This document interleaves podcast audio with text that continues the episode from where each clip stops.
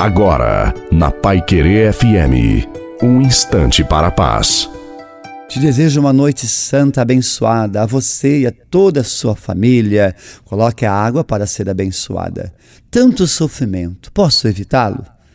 Quando nos entregamos à tristeza, ao desespero, ao desânimo, estamos deixando de acreditar em Deus para dar crédito à dificuldade que estamos enfrentando.